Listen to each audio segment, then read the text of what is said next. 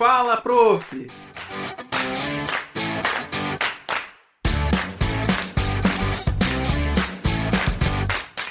Olá, sejam muito bem-vindos a mais um programa Fala Prof. Hoje, retornando das nossas férias, né, abrindo o ano de 2022 com mais uma live para falar um pouquinho sobre os direitos humanos, debates e reflexões. Hoje, como vocês podem perceber, a professora Reli não está com a gente, mas estamos aqui com a nossa queridíssima professora Thais Martins e também com o nosso convidado especial, a professora Anastácia Miguel na Pádua. É, professora Thais, por favor, se apresente. Bom, saudações a todos e todas. É uma grande honra estar aqui. Hoje, numa função muito importante. Eu estou aqui como praticamente substituto da professora Reili, temporária, porque não faço o trabalho dela tão lindamente, mas aqui intermediando essa fala tão bacana com o professor Anastásio, que é uma pessoa que eu tenho muito carinho. Então, assim, em vias gerais, me apresentando para vocês, meu nome é Thais Martins, sou professora universitária, sou professora da área do Direito e da Psicologia, tenho muito prazer em atender os convites da professora Talita. Né? É um prazer sempre muito grande estar aqui com vocês, partilhando os meus saberes. Eu sou formada em Direito, em Psicologia, tenho mestrado em Direito em Psicologia e doutorado em Direito no momento aí em vias de curso. É, alguns temas que eu abordo sobre direitos fundamentais, sobre obesidade, e trabalho muito na linha da psicologia com questões referentes à construção é, do corpo, da obesidade e essa ligação com os direitos fundamentais. Sou escritora e professora, creio que sejam essas as minhas características essenciais, professora Talita, que mereçam destaque no dia de hoje. Muito obrigada, professora Thais. E é assim, nós somos da área de serviço social aqui na Uninter, né, da coordenação da pós-graduação da área de serviço social, mas como vocês já estão acostumados, né, nós trazemos assuntos de várias áreas, né? Então, hoje, para brilhantar o nosso tema, nós trouxemos o professor Anastácio. Professor, por favor, se apresente. Olá, boa tarde. É, em primeiro lugar, agradeço a honra que me dão de participar neste programa é, agradeço em especial à professora Thais, que me tem é, puxado, vamos assim dizer, para vários eventos aí é, no Brasil, com várias universidades e revistas científicas. Meu nome é um, Anastácio Miguel da Pessoa, eu sou de Moçambique, sou uh, especificamente da cidade da Beira, uh, onde resido e trabalho. Esta é uma cidade que está no centro de Moçambique, uma cidade portuária, uma cidade que tem eh, que é banhada por várias praias eh, e, e, e então tem é, um clima muito, digamos assim, tropical úmido, não é? é? Faz muito calor, mas também muita umidade. Eu sou professor universitário, eu fui formado, eu sou formado em Direito pela Universidade do Porto, Faculdade de Direito da Universidade do Porto e uh, tenho também um, a especialização em Direito Internacional pelo Centro uh, de Direito Internacional de Belo Horizonte, aí do Brasil. Um, eu sou professor uh, eminentemente internacionalista, como costumam dizer, ou seja, a minha cadeira de base é o direito internacional e a partir do qual eu divago em áreas como direitos humanos, eh, que é o tema que hoje vamos, se calhar, eh, aqui conversar.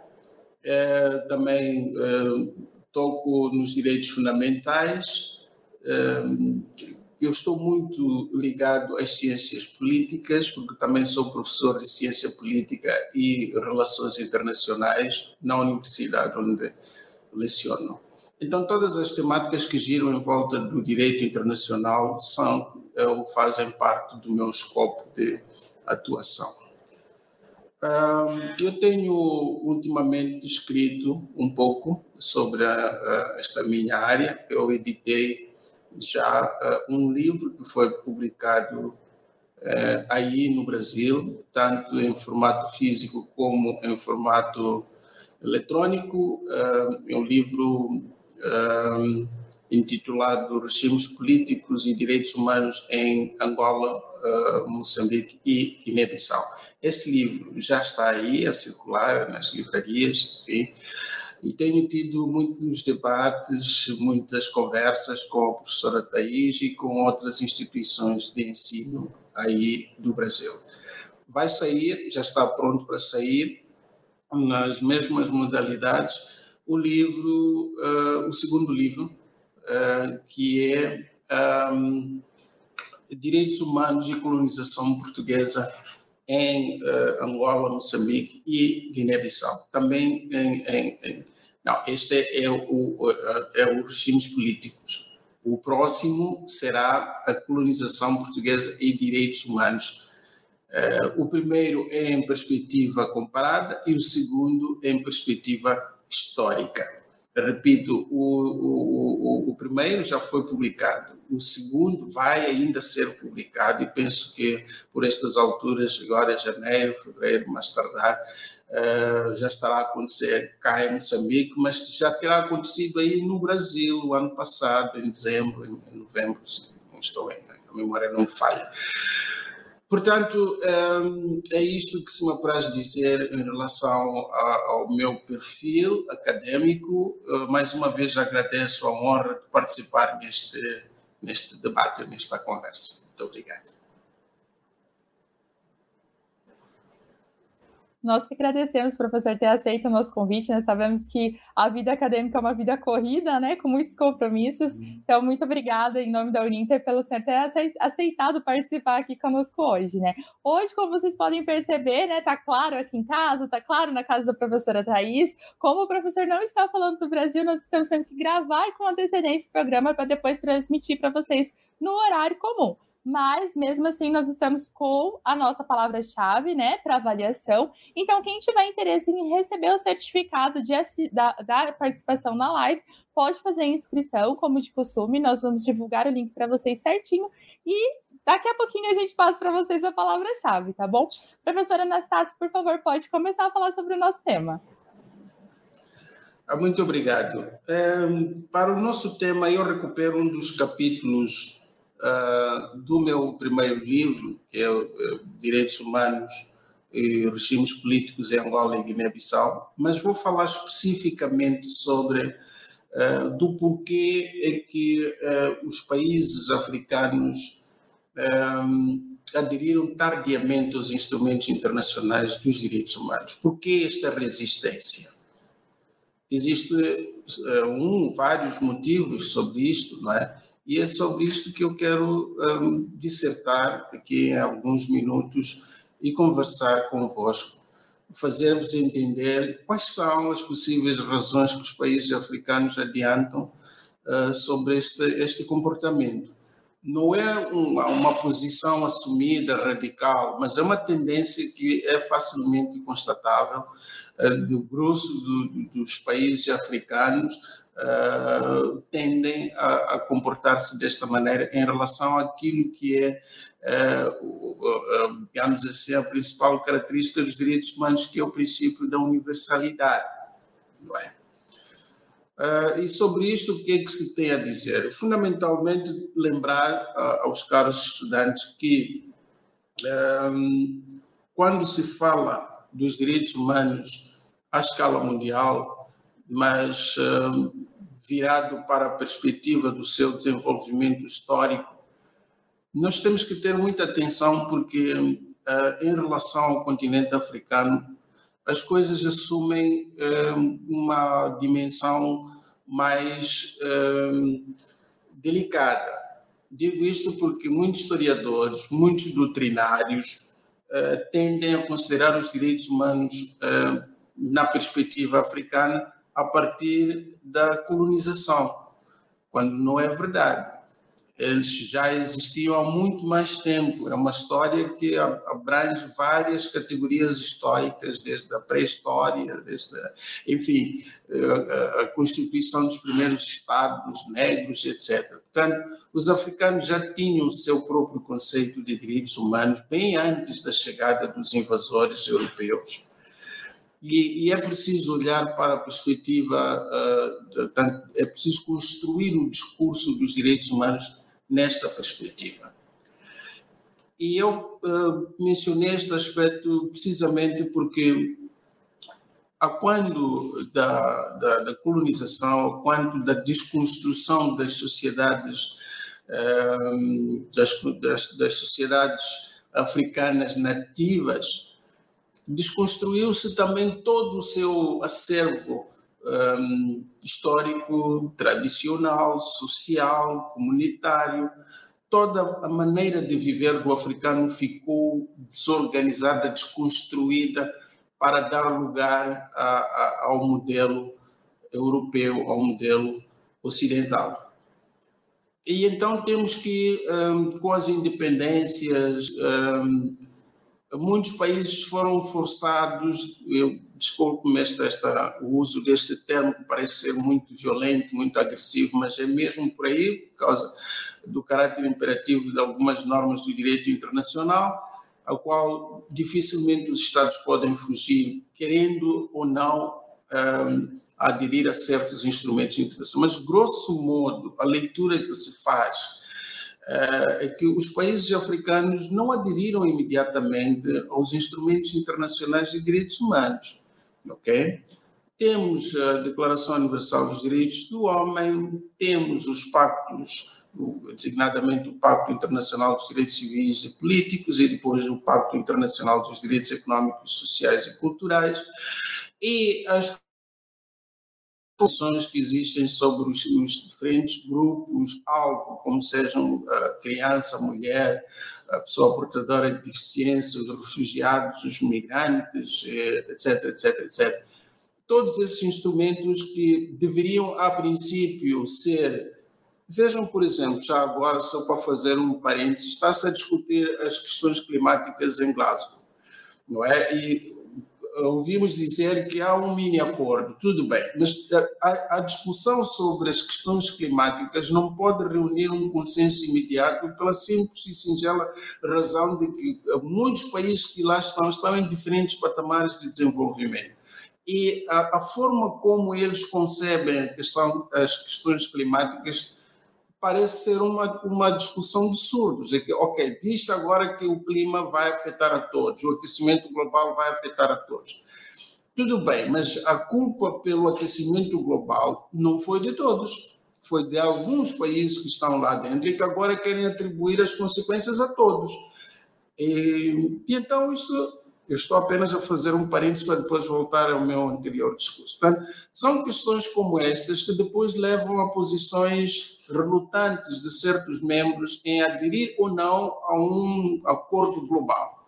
Portanto, os direitos humanos não podem ser internacionalizados, não pode haver um princípio universal sem atender às especificidades de uh, determinados grupos étnicos, determinadas comunidades, determinados povos, porque eles têm esta essência. Em algum momento, o desenvolvimento da sua essência foi interrompido, foi uh, invadido, foi adulterado pelo efeito da colonização, mas existe agora uma tendência para recuperar estes, um, este, esta, esta gênese, esta sua, esta sua natureza. É só lembrar que, por exemplo, o sistema de proteção dos direitos humanos africano é, é, diferente dos outros três que conhecemos, o sistema internacional, o sistema europeu e o sistema interamericano. Todos eles diferem do africano porque este tem, no final da sua designação, a palavra povos, ou seja, eles estão, neste momento, a fazer lembrar a todo mundo que, acima de tudo, eles têm um passado.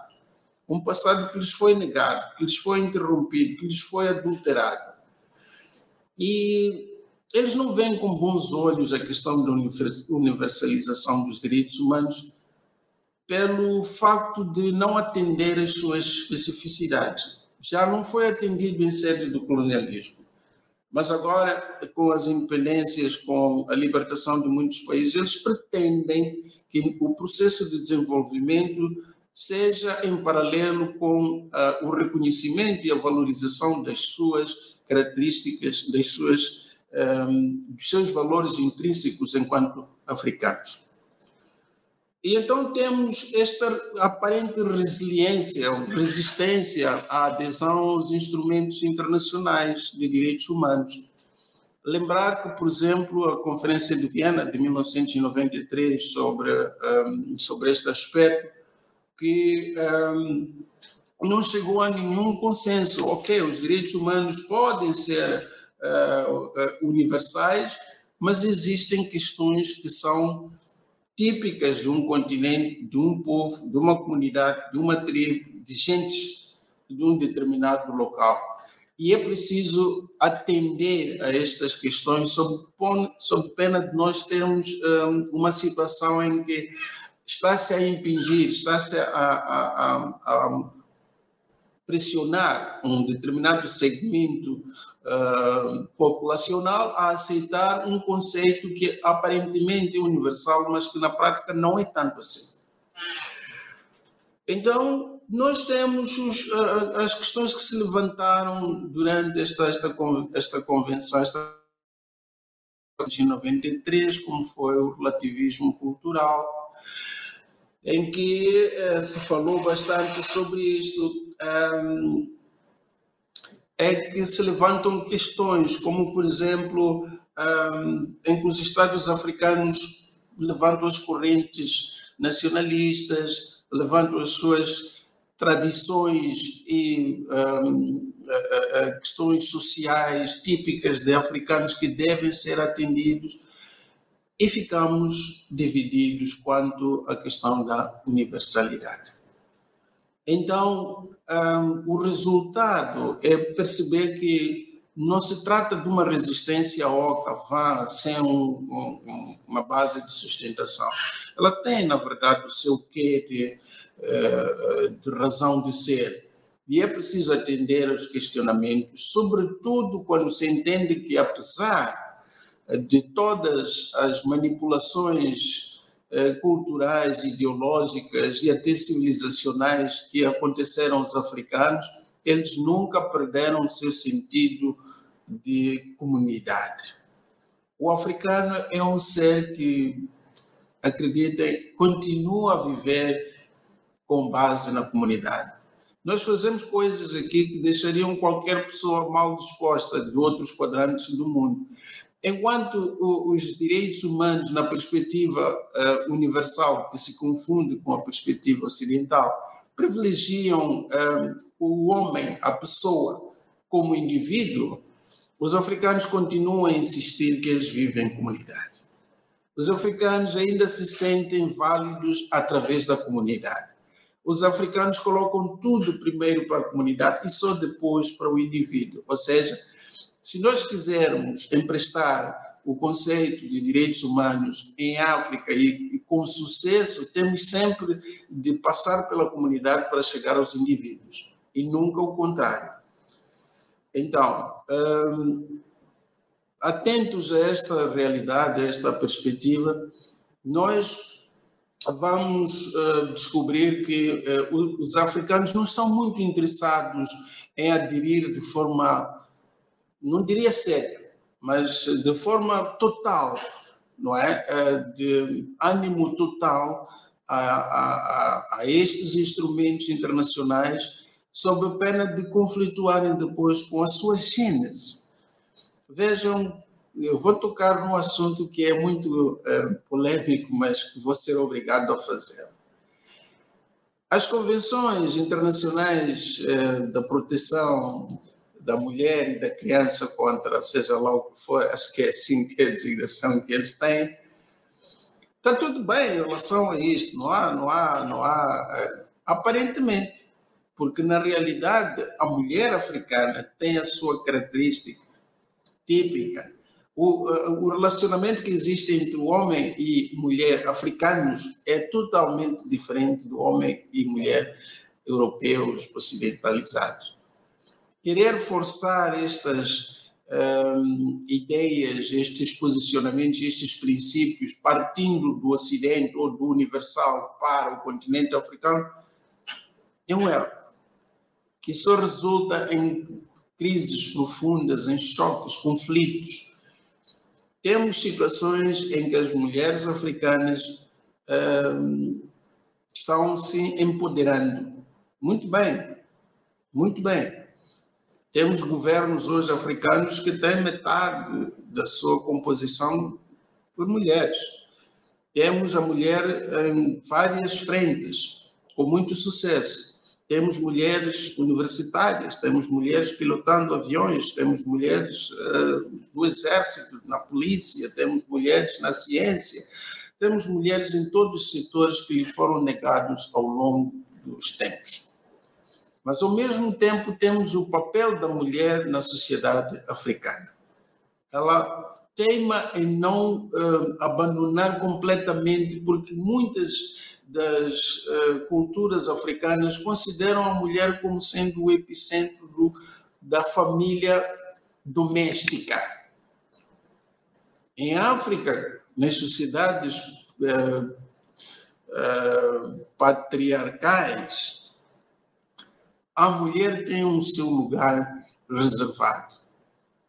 E os diferentes instrumentos de direitos humanos tentam tirar a mulher valorizar, entre aspas, empoderar e fazendo isso acaba entrando em choques com as suas genes africanas.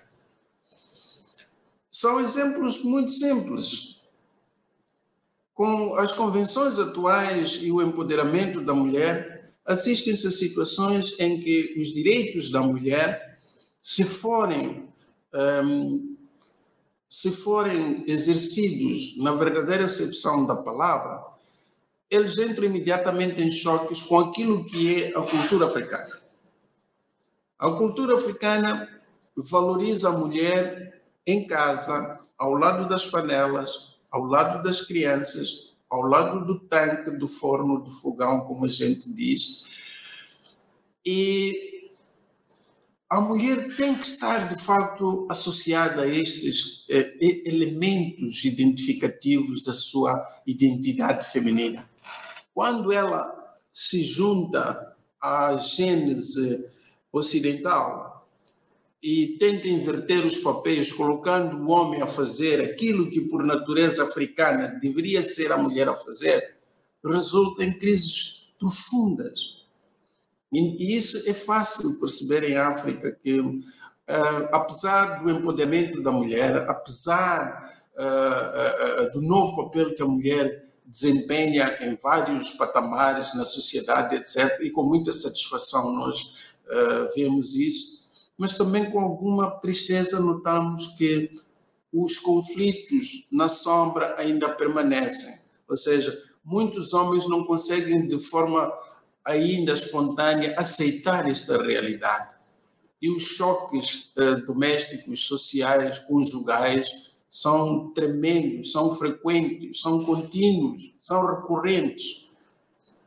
O nível de divórcio, a taxa de divórcios que nós temos hoje, em função da nova mentalidade que a mulher assume no contexto das relações humanas, é extremamente elevado. Por isso que nós dizemos que a resistência aos direitos humanos provém exatamente do facto dos africanos terem a consciência de que vamos sim aceitar uh, os instrumentos internacionais de direitos humanos, mas nós temos que expurgar algumas coisas que vão violentar a, a essência, a, a, a, realidade africana. É preciso resgatar o nosso passado histórico, resgatar os valores que os nossos povos, as centrais, nos transmitiram até hoje. Mas isso significa abertamente conflituar com muitos dos instrumentos universais que, repito, se identificam com instrumentos ocidentais. Então, nós temos que ficar claros: ou somos africanos ou somos ocidentais. Não podemos ser as duas coisas. Então, em resumo, é, é esta a gênese que muitos países africanos tentam em, em, em volta em torno uh, da, da, da, União Africana, que é a organização que abraça todos os países africanos, e em torno das organizações uh, subregionais que congregam países geograficamente próximos uns dos outros. É, esta tendência tem sido discutida, tem sido equacionada, mas, como podem perceber, não se pode derrogar um instrumento internacional uh, de natureza como esta, sobre crianças, sobre a mulher, sobre pessoa portadora de deficiência, por causa apenas do relativismo cultural. Então, meus uh, caros ouvintes, estudantes, deixo aqui uma pergunta de reflexão. Quid juros? Como é que nós vamos proceder perante esta, esta, esta, este dilema, esta situação que não tem para já uma resposta pronta? O futuro vai dizer, mas até lá fica o comportamento dos países africanos caracterizado por incertezas, por dúvidas, por até fingimentos, eh, que eles fingem aderir a uma coisa, mas na realidade fazem outra, fingem apresentar estatísticas aos órgãos gestores dos direitos humanos apenas para agradar, porque na realidade o que, o que, o que, é, o que lhes agrada não é exatamente isso, etc, etc. Eu estou à disposição para continuar esta conversa uh, mais adiante com eventuais perguntas que queiram colocar uh, e também com um eventual, uh, enfim, uma eventual troca de ideias com a minha professora Thais, grande amiga com quem gosto muito de debater estas questões. Muito obrigado. Nós que agradecemos, professor. Então vamos aproveitar aqui a pausa, né? para trazer a nossa palavra-chave. Arthur, se você puder já colocar, por gentileza. Hoje a nossa palavra-chave é internacionalização. E, professor, para abrir aqui a, a, a, nossa conversa, gostaria de fazer uma pergunta. Frente a tudo isso que você tem colocado em relação à mulher, sei que a questão da mulher foi uma, é, um exemplo, né? Sei que a questão é muito maior do que essa, mas como que você imagina que a gente possa fazer essa intermediação entre a questão do empoderamento feminino e da cultura africana? Porque a gente entende que, é, eu não sei é, exatamente como está aí hoje, mas aqui no Brasil, por exemplo, a gente vê que a maioria das famílias ou a mulher se empodera e vai para frente, trabalha e se vira e ajuda dentro de casa, ou o marido não dá conta. Por isso tem tido tanto essa questão da conscientização da mulher é, do empoderamento feminino, dos homens estarem contribuindo nas atividades domésticas, não é, ajudando, né, como a gente trazia antes, e tem sido um processo árduo dessa mudança cultural, né, porque a gente sabe que o, patriarcado está aí, por mais que a gente é, tenha uma sociedade moderna, né, a gente vê que o patriarcado está aí firme e forte e tentando mostrar as caras, mesmo que de uma forma meio velada. Como que pode ser feita essa mediação?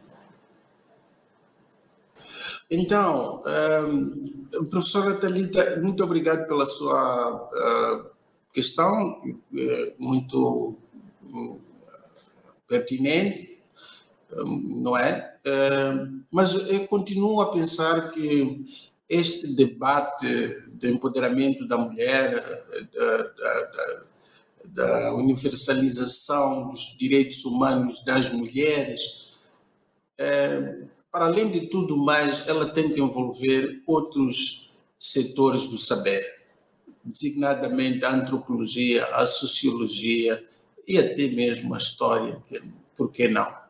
Sendo certo que o direito, uh, nas suas diversas vertentes, uh, não vai solucionar, não vai dar resposta a esta questão eu até abordo isto no meu livro, em que hum, é uma discussão que o jurista sozinho não vai conseguir resolver. Eu não tenho uma resposta para já, para já, para isto, porque eu teria que consultar o meu amigo antropólogo ou o meu amigo sociólogo, o que, que ele pensa sobre isto, para juntos tentarmos equacionar uma resposta que seja transversal. Ela tem que abranger hum, várias correntes do saber. Professora Thais, alguma coisa? Eu clicando aqui, desculpe. Bom, eu sou muito suspeita porque sempre entendo que as colocações do professor são, são sempre muito prazerosas. Talvez para quem esteja nos ouvindo, especialmente eu vou fazer a ressalva dos meus alunos, mas assim, porque já, a coisa da interpretação, mas assim, mas você, professor, está concordando é, com, com o machismo, com o ismo? Veja, a grande percepção é não é não são os ismos, aqui nós estamos falando de questões culturais. O professor Anastácio fez essa antecipadamente essa ressalva. Não é um debate de homens contra mulheres, mas um debate que vem nessa nuance de uma busca por uma igualdade, mas uma busca pela igualdade que vai transitar por aspectos que, como o professor bem colocou, que são é, culturais, né? que transitam num diapasão de, de um direito que quando a gente fala, ah, os direitos humanos, tá bem, mas os direitos humanos, eles são um ancorador daquilo que a gente vê como a globalização e que, por sua vez, como o professor bem colocou, vai estar de acordo com questões que são é, é, de, do, do, do, direito, e não só do direito, da antropologia, da sociologia, de toda essa construção. Então, a percepção de, uma, de um direito que não pode ser comparado em todos os lugares, por quê? A questão africana é muito particular, assim como a nossa questão brasileira é muito particular também, a questão americana, porque nós não podemos simplesmente, porque estamos vivenciando o panorama da globalização, a gente não pode dizer, ah, todos os países são iguais. Né? Porque os países têm acesso à internet, nem todos, é lógico, mas eu nem vou nem vou ter de conversar sobre isso, porque não é não é o nosso mote hoje, mas é justamente essa questão do comunitário. A função que está sendo discutida pelo professor Anastácio e que me é pertinente também, porque ela está aqui na. Ela é uma questão de, de, de pele, de, não só de gênero, mas de entender qual é o papel desse empoderamento. Eu gosto muito quando o professor Anastácio diz: é dizer uma coisa e fazer-se outra. Porque, por exemplo, aí, aí nós temos dados a professora Thalita muito mais proficiente que eu nisso. Na questão da sociologia violência doméstica, né? Na questão do, do, do de, de, como que a gente percebe isso, se diz, ah, aqui nós temos a mulher como igual ao homem. Isso não é uma realidade. Isso é uma busca permanente, é uma construção. Então, do ponto que o professor Anastácio está dizendo, é uma não aceitação de um lugar. E isso a psicologia nos traz de maneira assim pontualíssima. E se me, se me permitem dizer, é o não lugar. Porque a mulher, muitas vezes, nessa construção, no viés brasileiro, porque no viés africano, professora, eu não ousaria falar. Ainda não tenho supedâneo para tanto. Mas, na visão de uma construção da mulher através da própria psicologia e da psicanálise, especialmente, é uma busca de um lugar de fala. A mulher deixando de ser é, objeto de proteção e sendo sujeito de direito. Mas me apraz muito essa sua percepção, que é trazida a lume para o debate, de dizer esta busca desta mulher e desse empoderamento, ela traz questões culturais que são distintas e são vislumbradas em, em, em vários lugares. Então, eu gostaria de ouvi-lo um pouquinho mais sobre a sua percepção, por exemplo, se o senhor é, é, gosta do viés, que a gente sempre, quando nos encontramos, é sempre um prazer trazer ideias novas. Então, eu li muito a respeito sobre o desenvolvimento, sobre a questão dos direitos humanos como desenvolvimento. Então, tentando trazer, porque o senhor trouxe para nós um universo gigantesco em pouquíssimo tempo, né?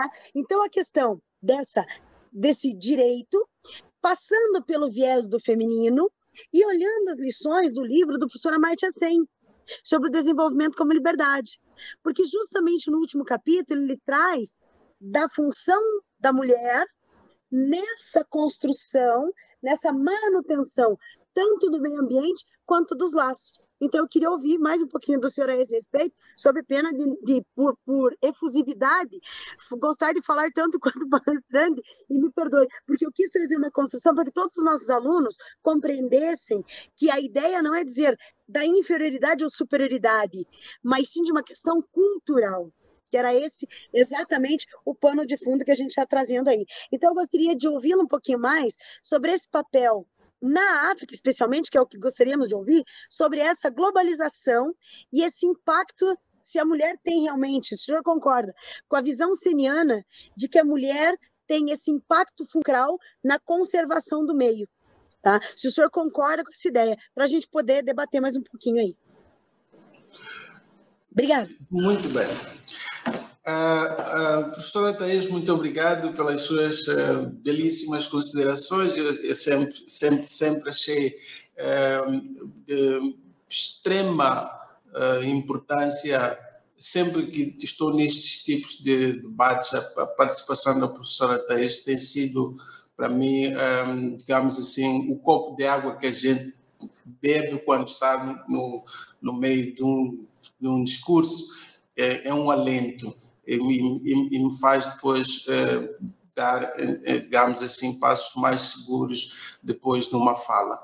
Então, em relação à, à sua questão, a questão que me apresentou, eu diria, eh, aliás, eu partiria da assertiva que eh, muito bem eh, colocou quando diz que a mulher está numa fase em que deixa de ser objeto de proteção para passar a ser sujeito de direitos. O que se passa em África é exatamente isso, são os estágios evolutivos das sociedades africanas que ditam o papel da mulher no desenvolvimento dos países ou não. A globalização ela atinge os países em maior ou menor escala, dependendo do estágio de cada um deles. Ela não atinge todos os países da mesma maneira, mas atinge, só que em diferentes proporções. Agora, dependendo do estágio evolutivo de cada um dos países, aí o papel da mulher é proporcional a esse estágio evolutivo. Se nós olharmos para as zonas rurais, vamos constatar que as mulheres deixaram de ser objeto de proteção, ou seja, um objeto de exploração, passando a deixar de ser é, sociedades meramente esclavagistas em que a, a mulher era um objeto de produção. Na escala produtiva, ela apenas servia para produzir alimentos, para produzir seja lá o que for, negando-lhe quaisquer tipos de outros elementares direitos. Não. Ela hoje já participa no processo produtivo, mas de forma diferente. Ela está na vanguarda do processo, ela já planifica, ela já é, é gestora, ela é também uma pensadora. E, portanto, ela é sujeita dos direitos que lhe são reservados especificamente como mulher. E, portanto, também atenção, uma dose de responsabilidade sobre uh, o desenvolvimento da parcela que lhe é reservada. Vamos dizer que se alguma coisa está a falhar no campo produtivo e é imputada alguma responsabilidade, essa responsabilidade não pode ser apenas dos homens, no gênero masculino, mas também de homens e mulheres. Sendo certo que um certo segmento de produção agrícola nas zonas rurais é muitas vezes desencadeado pelas mulheres. E, portanto, é importante que a mulher ganhe consciência sobre o seu papel no desenvolvimento sustentável da comunidade. As mulheres têm que perceber que a forma como ela participa no processo produtivo advém da responsabilidade futura que as gerações vão imputar, acima de tudo, a elas como mulheres, e não aos homens como gênero masculino. Nós temos algumas uh, práticas produtivas que são inteiramente femininas, muito feminizadas, vamos assim dizer.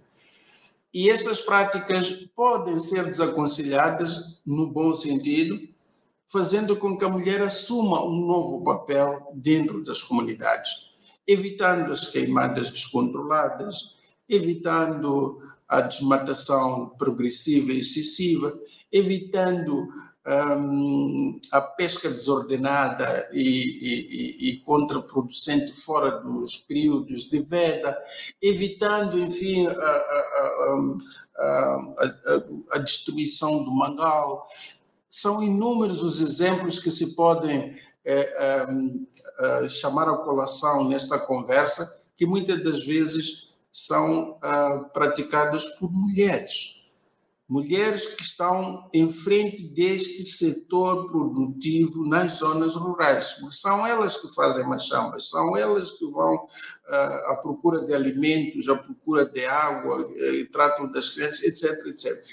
Então, o papel da mulher no seio da comunidade, ela sofre transformações, mas a transformação é consoante, mais uma vez, ao estágio evolutivo do país ou da sociedade em determinado momento.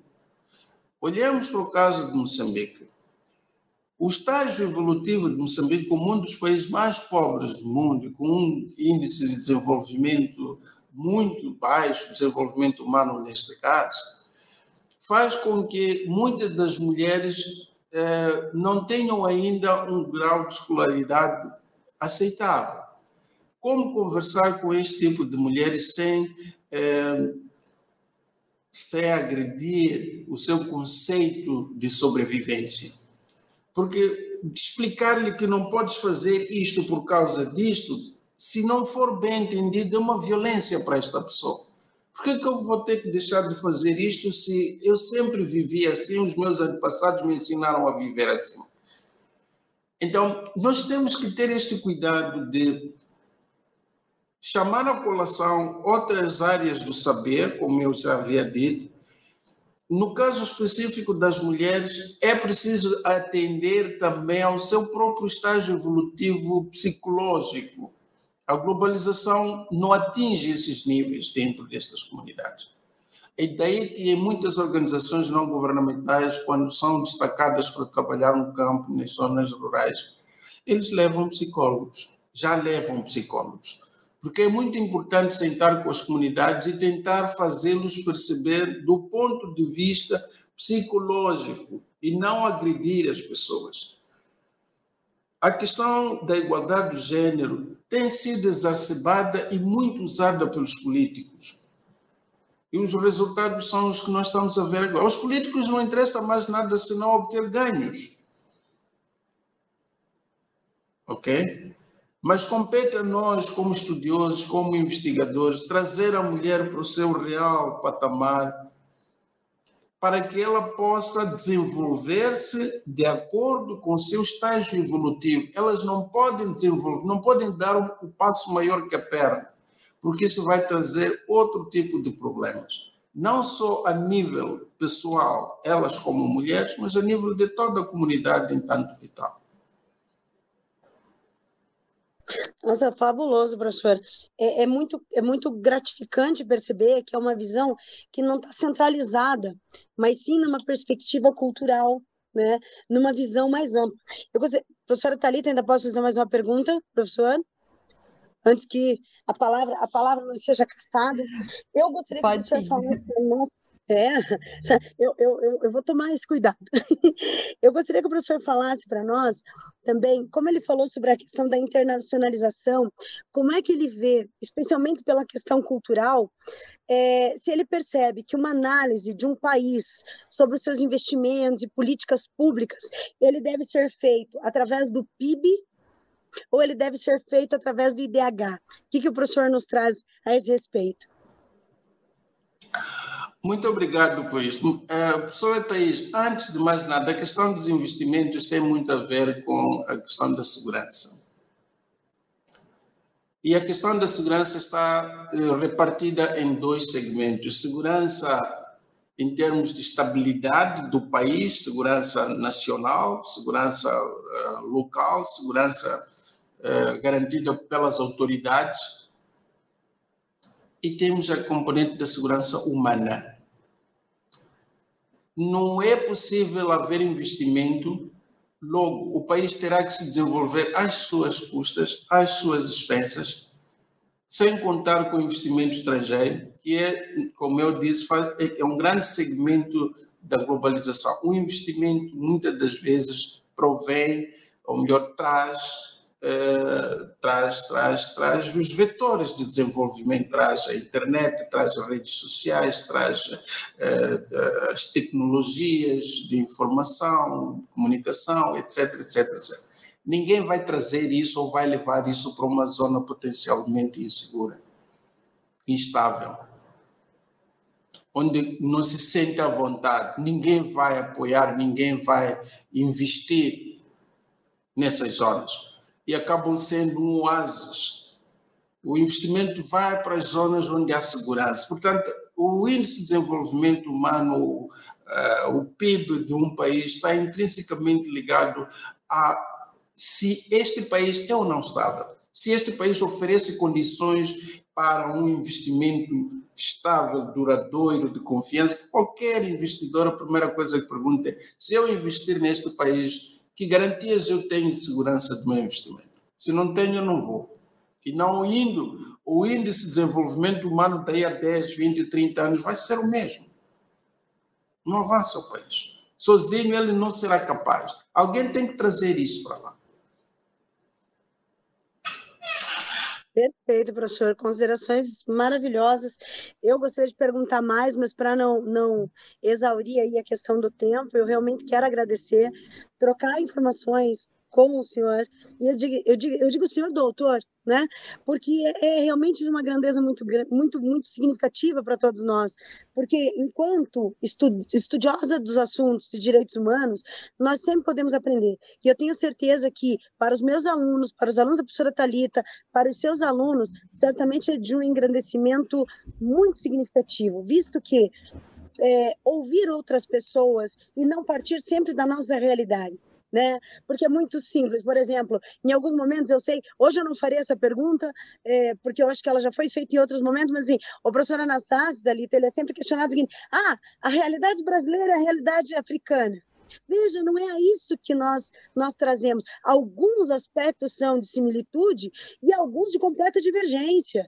Então, nós temos alguns pontos nevrálgicos que podem tra ser trazidos a lume. Por exemplo, ou nós vencemos no nosso país uma crise de investimentos mas ainda assim não podemos nos comparar com a questão africana. Então, eu creio que essa é a grandeza da fala do professor, que é sempre muito, muito tranquilo na sua fala, é, é uma conversa que chega a todos, independente do seu currículo maravilhoso, e até quero aqui recomendar, ó, o livro aqui do professor. Se alguém tiver alguma dificuldade, pode pedir a professora Talita, está comigo à disposição, porque realmente é um livro que traz uma realidade muito significativa, da qual nem sempre partilhamos ou conhecemos. E esse é o, é o bonito desse, desse, que eu diria, professor, de, como o senhor gosta das palavras portuguesas também, do nosso converscote de hoje, né? desse nosso brilhante encontro, visto que é tratar de cultura, de direito, porque quando a gente fala direito, não é só de direito, até porque, como bem salientou a professora Talita, as questões de direito são pertinentes a todos os cursos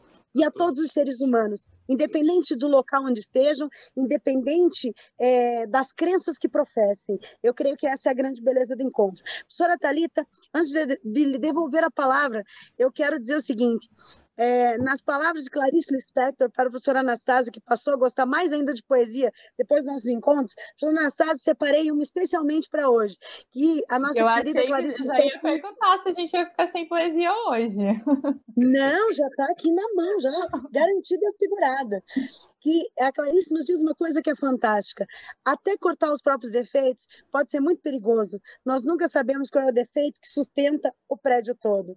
Então, com essa fala, é justamente dizer: nós somos produto das nossas lutas, das nossas igualdades e desigualdades, porque a busca permanente que nos enobrece, que nos faz crescer enquanto alunos, enquanto professores, enquanto pessoas. Então, eu sou grata imensamente ao doutor Anastácio, à doutora Talita, que sempre gentilmente me, me convida para esses eventos que, para mim, são um prazer, nunca é trabalho, porque eu, eu segui muito à risca aquela velha e boa fala de que quando trabalhamos com o que amamos, dificilmente sentimos que estamos trabalhando. Então, meu agradecimento aos dois, me despeço por aqui, devolvo a palavra à senhora Thalita com o meu agradecimento a essas duas pessoas, meus nobres alunos e alunas que aqui estão assistindo, são duas pessoas fabulosas. Tem que, elas precisam ser aproveitadas ao máximo em seu conhecimento, em sua, em sua generosidade, porque só conhecimento sem generosidade ele não é tão eficiente.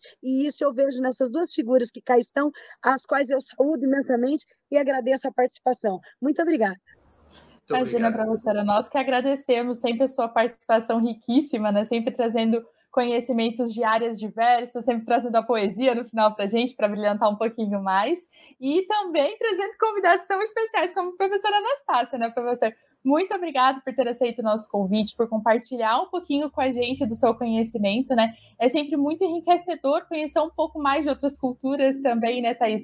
Ver um pouquinho de como as coisas acontecem de outro ponto de vista, né? Porque a gente está muito acostumado a olhar sempre para o nosso próprio umbigo, né? Olhar sempre para a nossa comunidade, para quem está do nosso lado, e às vezes a gente não para para prestar atenção que às vezes em outro lugar não é da mesma forma, que tem outro ponto de vista, que tem outro lugar de fala, que tem outros conhecimentos que podem agregar e sempre contribuir um pouquinho mais com o nosso conhecimento. Professora Anastácia, por favor, suas palavras finais. Uh, eu é que agradeço esta oportunidade, maravilhosa oportunidade de uh, uh, interagir com acadêmicos renomados brasileiros, no caso vertente das professoras Thais Martins e Talita Ketlin. é sempre uma honra ser convidado para este tipo de eventos. Espero que tenha contribuído com, enfim, as minhas pequenas intervenções tenham contribuído para, é, enfim, né, dar uma imagem, uma luz mais é, clara sobre aquilo que se passa aqui em África. Certamente que eu não sou uma autoridade é, suma nestas matérias, eu sou apenas um, um aprendiz neste imenso mundo do saber. Eu sou um investigador que está dando os primeiros passos eh, neste, nestes, eh, neste mundo, imenso mundo do conhecimento. E que um, uma, uma, uma, conversa como esta é mais uma pedra que vai acrescentar ao prédio, enorme prédio, eh, de que estava a professora Thais a falar agora, o prédio do conhecimento que tem vários, variadíssimos andares. Muito obrigado mais uma vez, professora Talita, por esta oportunidade, professora Thais. Muito obrigado. Bom, então hoje nós vamos ficando por aqui. O meu muito obrigado a todos vocês que estão nos acompanhando. E fiquem atentos às nossas redes sociais, estamos com lançamentos vindo por aí. E professora Thais, mais uma vez, meu muito obrigada. Professora Anastácia, tenham uma excelente semana e que 2022 seja maravilhoso. Até mais. Até mais. Até mais. Obrigada, Thalita. Obrigada, doutora Anastasia. Até mais. Obrigado. Tchau, tchau. Fala, prof!